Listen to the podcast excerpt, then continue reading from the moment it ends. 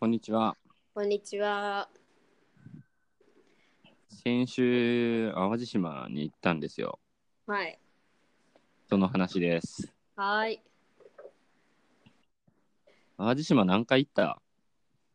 私うん。ゼロ。えすいません。5年関西おってゼロ。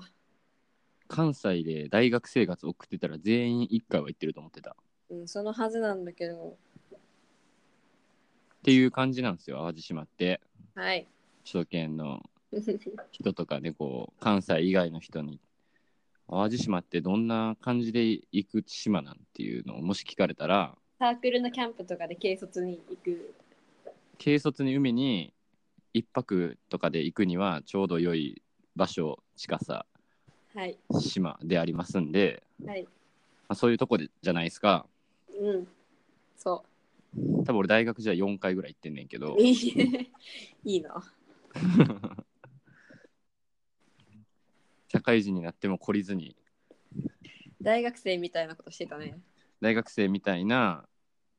ハイエースを借り て竹を買い込み海の近くでグランピングっていう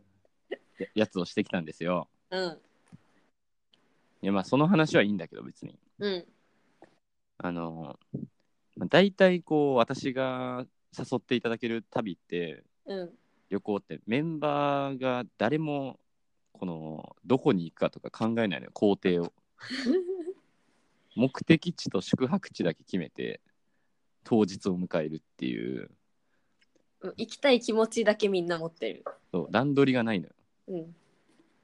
でもだその最低限の段取りはしてくれんねんけどうん。車借りたりとか、うんうんうん。で1日目行きながら2日目どこ行くみたいな話をしててうん。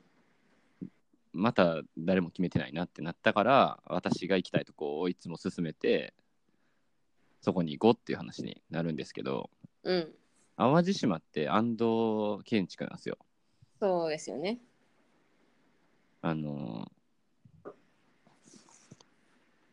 まあその阪神・淡路大震災の後とかに、うん。まあ、前後とかもそうだけどあの行パブリックなプロジェクトからプライベートなプロジェクトまで、うん。まあ、いろんな安藤安藤忠雄による建築がこう瀬戸内界隈には多くてうん。で関西建築学生のんまあ責務というか、うん、そうね。大阪にも多いし神戸にも多いから、うん。まあ、それにカジュアルに行けるのは関西で建築勉強してる人にとってはすごくプラスなんだけどうん。何ここっていうような田舎にもね多いのようんうなんかチャレンジングなプロジェクトが多いなっていうのと、まあ、当時はバブルっていうかまあ予算つけれたのかなっていう感じもするというかねん。うんうん。田舎にもアクセスしにくいとこにも多くて淡路島は結構あるんだけどまあ一番でかいのがその淡路夢舞台っていううん。よく見る。そう20年前のインスタ映え今もインスタ映えみたいなうん。まあプロジェクトがねあのー今では考えられないというか淡路島に国際展示場ホテル公園植物園オフィスガーデン作ろうみたいなうんプロジェクトで、まあめちゃくちゃでかい敷地がうんうんうん淡路島って車で行くと明石海峡橋渡っていくんだけどあの入ってすぐなのよ明石海峡渡って淡路島に通って車で到着淡路島4キロの橋渡って淡路島着きましたそこから10分以内ねうだんから淡路島内のアクセス利便高し。で、そのすぐ近く、淡路夢舞台から車で5分、うん地図で見ると本当に隣っていうところに、本福寺っていうお寺うん。があったんで、帰りにそこ寄って、また明石海峡大橋渡って帰ったっていうことができる場所にあります。うんいいね。なので今日はその話。うん。いやもうすごくて、うんすごくまずて。本福寺から行ったんですけどうん。本福寺はお寺、うんであの水見堂っていう一つのお堂を安藤忠雄が設計してて他のお堂とかはもうザお寺みたいないわゆるああ、であの淡路島って島の真ん中が山でうんうん。サイドがビーチだから真ん中に向かうと坂道なのようん。でこう車で坂をちょっと登ってあ階段が見えてきたなあ石垣石塀見えるなお寺だってなんねんけどうでん。あお墓があってみたいなうん。でお寺の階段とか登っていったらえーこう標識で水見堂こっちみたいな矢印書いてあってうでんそ。こに登っていくと急なコンクリートの壁始まったなと、ふんただ起きてるぞってなってコンクリートのうんうん長いこう弧を描いた壁の内側に入ると円形の水盤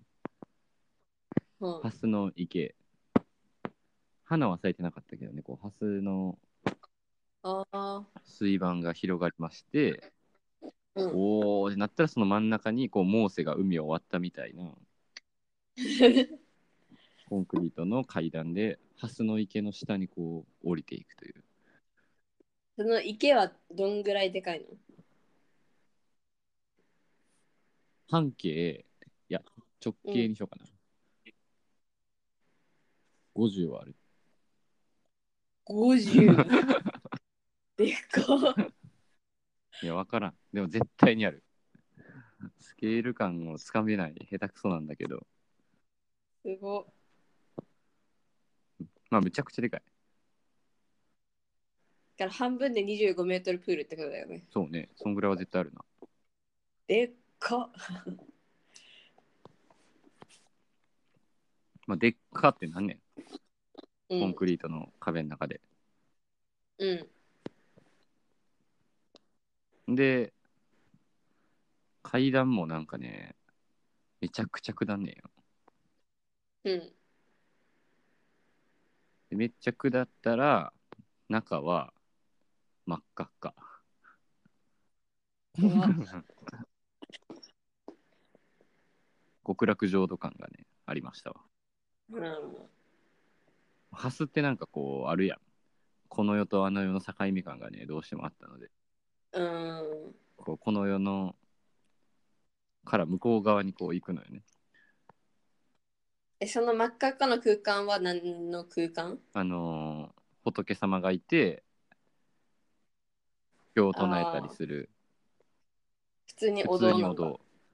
で何が赤いかっていうとあのーそのお堂を作ってる一番外壁ってか内壁というか、まああのー構造体はコンクリートなんだけどその内側で空間をしセパレートしてる木が朱色に塗られてるでうん格子。状になってるところもで自然光だけなのよほとんど、うん足元とかにちょっとずつついてるけどまあほぼし自然光だけで太陽が入ってきて真っ赤にこう光ってるというへえ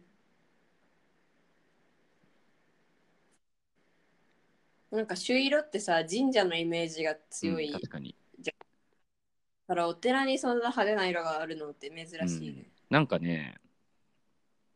まあその辺のその宗教的な何かは全然知らないんだけどうんミニマルな空間構成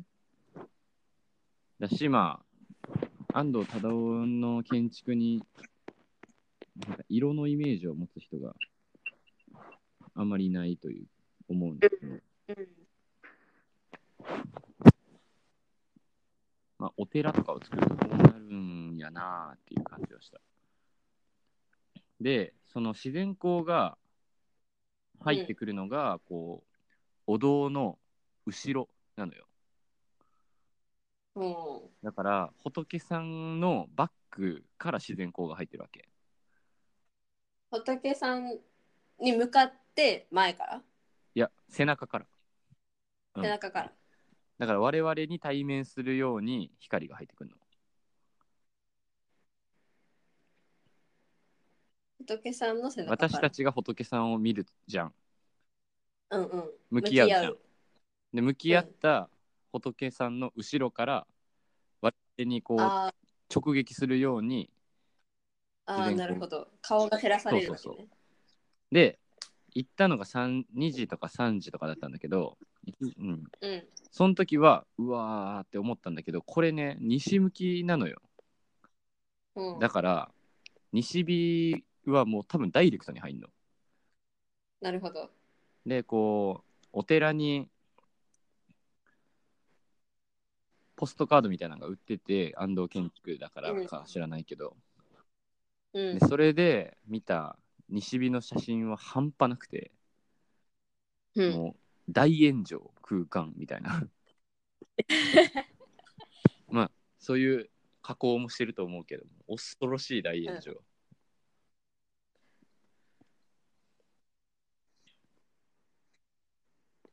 今ねこう写真送ったんですけどまず1枚目をご覧くださいと、空撮ねこれうんあー直径50メートルの池ですね100ぐらいないこれうんいやもう分からん 5センチって言われてもそう見えるもで2枚目をご覧くださいとんうん階段これ高さ10メーターぐらい3フロア分ぐらい潜っていってないっていうでかいな でその中にめちゃめちゃ大きな木をたくさんこう立ててあってさもう成功よって思った、ぁでもね本当に感動してうんあのーこれは確かに100年残るなっていう気はしたなるほもうどだって西日で照らされるお堂とかの感動とかってそんな変わらんでしょトレンドとかないし、もう池の中に一本道が割れてコンクリートで周りとの景色が断絶されてこう浄土に向かっていく体験とかも変わらんでしょっていううんうん感じがするからさすがやなと発想とかねやっぱこの分かりやすさ明快さとうんミ ニマルさと、無茶やってる制度で成立してる感じとかあとはそのミニマルな構成にこう情熱がこう乗っかってるというかいびうんうん情熱っていうこういびつさが入ってる感じとかでバランスがこう緊張感保たれてる感じとかはもうザ安藤建築っていう感じがするからなるほどもうめちゃくちゃね良かったいっぱい安藤建築見てうんいっぱい感動してきたけど、これも本当に良かったでもね夢舞台の方が良かったよええ夢舞台は多分2回目で私うんでも1回目の記憶が全くなくてなんでかそれすら覚えてないんだけど、夢舞台は本当みんなよく行ってるイメージ、うんそうなんだわかん なんかインスタでよく出てくインスタるでよく出てくる夢舞台ですいや友達とかがよく行ってる と思うもうねどうやってこのプロジェクトを完成させたんっていう感じもうほんまにうん遺跡感いやそっちのスケールがすごいよねスケールでかすぎなんか百段園っていうそのところが一番アイコニックでうんうん山の斜面に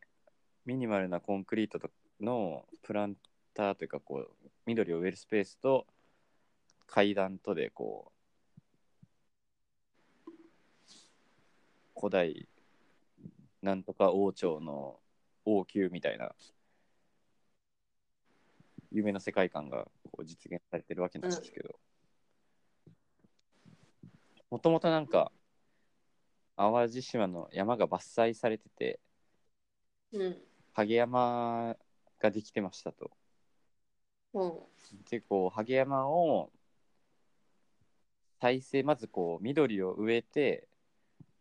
こう再生させた後にううんこう淡路島って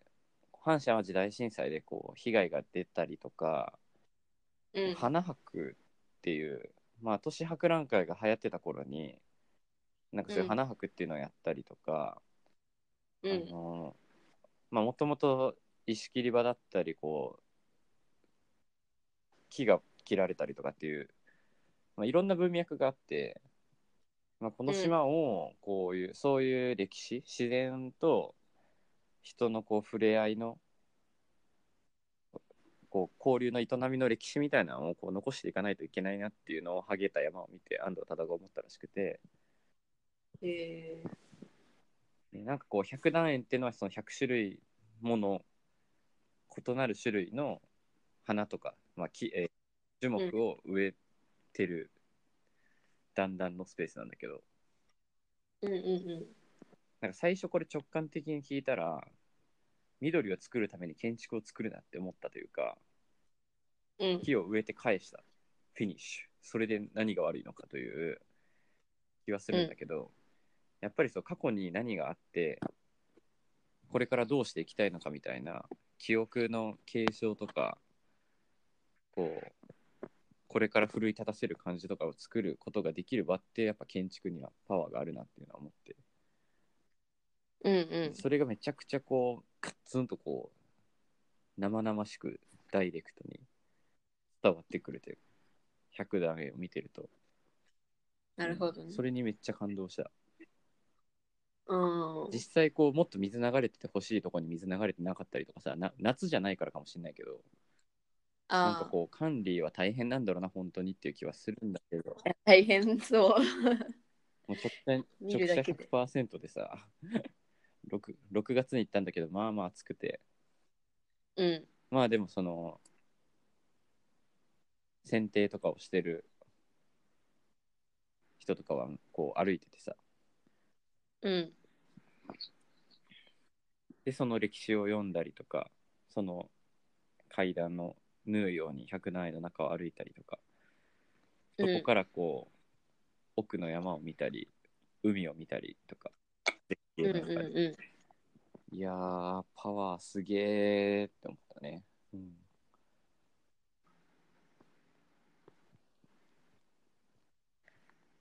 んあの段々畑以外にもなんかあるのいっぱいある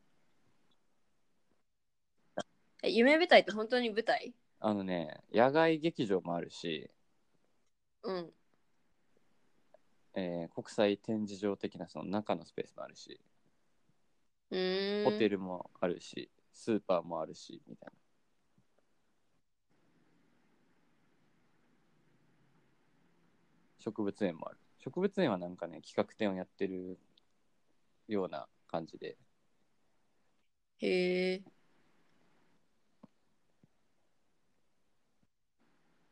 オフィスも入っててここに通勤してるやつおるんやっていうのを思ったりとかはあ夢舞台すげえみたい百段園みたいな段々のところじゃなくて本当にあの公園みたいな感じで芝生のスペースがあったりとかうーんいろいろ広すぎる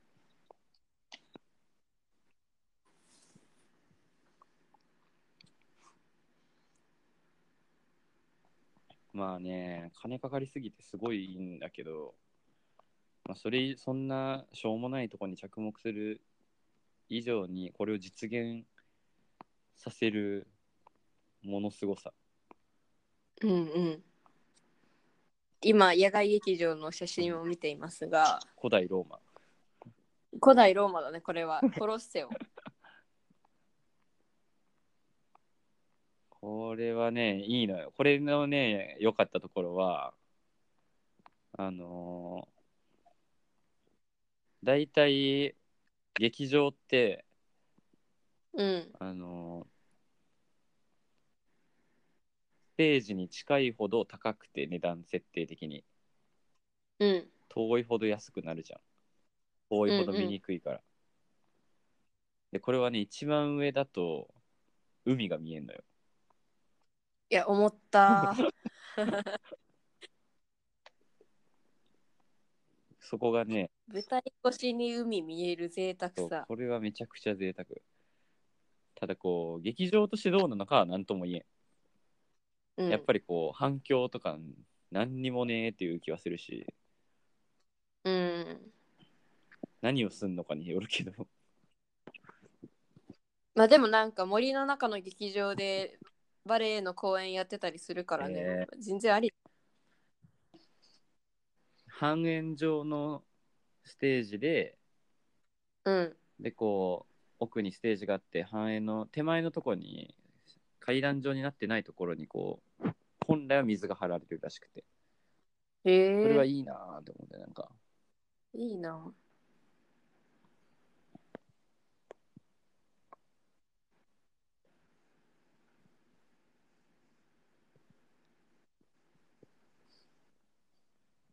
だからねここに来るとねあわ安藤の建築の凄さも感動するし淡路島って美しいなっていう、あうん美しいだけじゃなくてこんな歴史があるよっていうこととかねまあいろいろ重層的に感じるんだけど人並み人の営みの美しさとねこう大変さとねうん。こういろんなことをねこう感じるわけなんですよ。まあ俺と一緒に行ったやつらが感じてるかは知らんけどまあ楽しみ方は人それぞれなの楽で。しみ方は人それぞれなので100段円をこううろうろしてねあれすごかったな、それでもか。うん。うんいいな。安藤が作った建築の中で総面積としては一番でかいんじゃないかなっていう気がする。確かに。山の一部作ってるから、ね、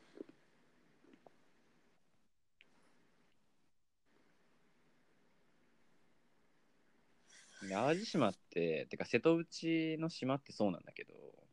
うん。まあ海あって山あって結構四季がはっきりしてて、うん。こう、内海だからさ、こう狭い海なのよ。うん、でうん穏。やかで、でザ日本の田舎かっこ西日本みたいな感じなのようん。それがもともとこう美しいポテンシャルを持っててそれを気づかせるためにこう最近芸術祭とかがねこう流行ってるというか、直島とかもそうだけどうん。直島とかに行ってみんな、まあ、安藤忠雄の地中美術館すごかったなとかこう藤本壮介のパビリオンとかもうん。うわ日本の瀬戸内の島々の気候自然風景いいなーってなんだよね根っこがうん。穏やわかのんびり美しいっていうのなんかもともとこう田舎のって言われるところとかあって今すごい過疎とかうん。人口減とか若い人いませんとかでこう税収やばいですとかで問題になってるけど抱えてるけど、そういう人々にいいなって思われるようなこうポテンシャルがたくさんあってで芸術とか建築とかがきっかけでこう人が行ったらそれに気づくみたいなうん。うん。そういうことを安藤さんは昔からしてんねんなっていうなるほどね。感じっすわ、でそれがしかもやっぱりそこにそういう自然とこう向き合ってるからた応答した建築を作ってるから、本福寺とか夢舞台での感じる感動ってこう50年後とか100年後も一緒なんやろなっていううん。だからメンテナンス性に優れてるかって言われると分かんないけどでもメンテナンス性に優れてないかもしんないけどこう長く残る建築っていうのはそういう建築やなっていううん。ずーっと人にいいなって思われるっていう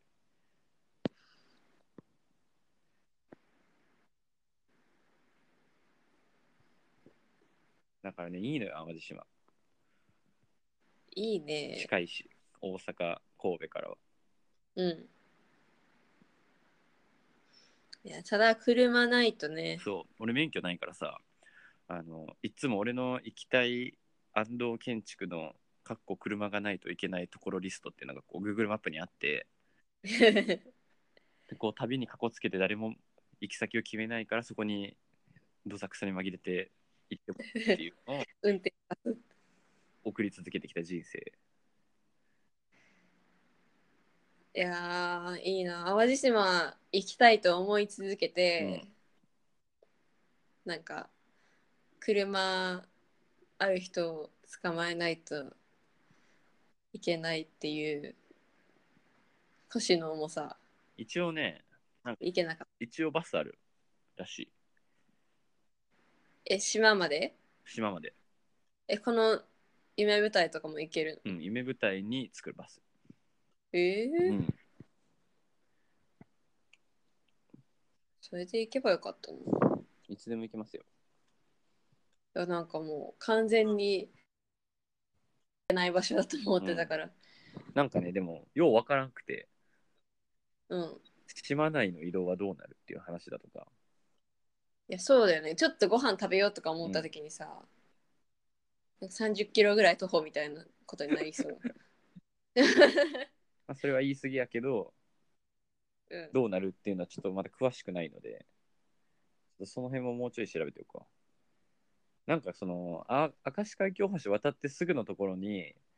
道の駅、夢舞台、温泉などなどが集まってんだよ、なんだかんだ。この辺りっていう感じなのかなっていう気もすんねんけど、あーなるほどあでも関西住んでなかったら淡路島ってわざわざ行かないよここねまではいかないかな。うん海もね、綺麗なんだけど、西側の方は。うんまあ、海行くならもっとあるし、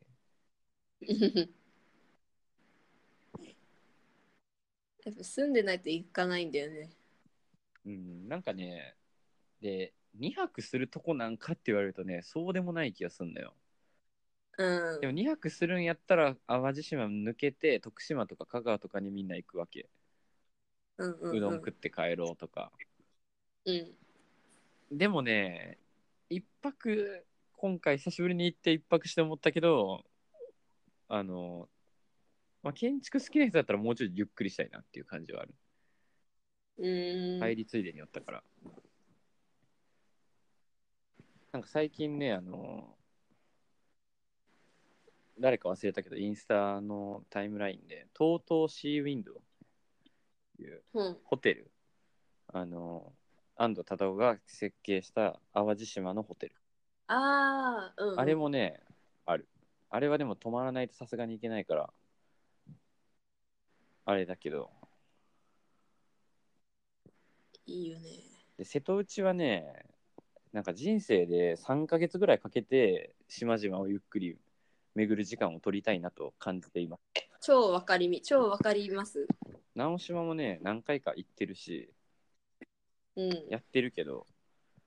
あのまだまだ本当に満喫するには四季折々あるし普通にさあのビエンナーレうんの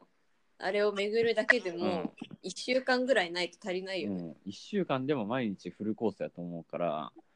うんなんかねのんびりできないと思うのよ多分うん、うんうんだからこうね仕事の終わって一旦こう無職期間があればのんびり3ヶ月ぐらい小豆島直島手島淡路島などなどをこう巡りたいなっていう思いがありますいいですね四国とかもなーっていう感じリトリート青凪とか感動建築あるしいや四国こそ車ないと無理でしょう絶ねどうしよう電車ないしねウーバー自動運転が早く完成してくんないと無理だ。いやーマジで私が練習すればいいんだけど交通量は少ないから。うん事故っても一人で事故出るからっていうね。感じよ、淡路島は。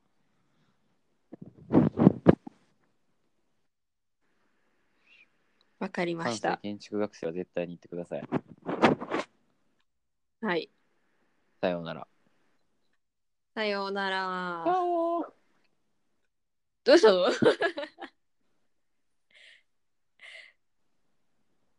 チャオ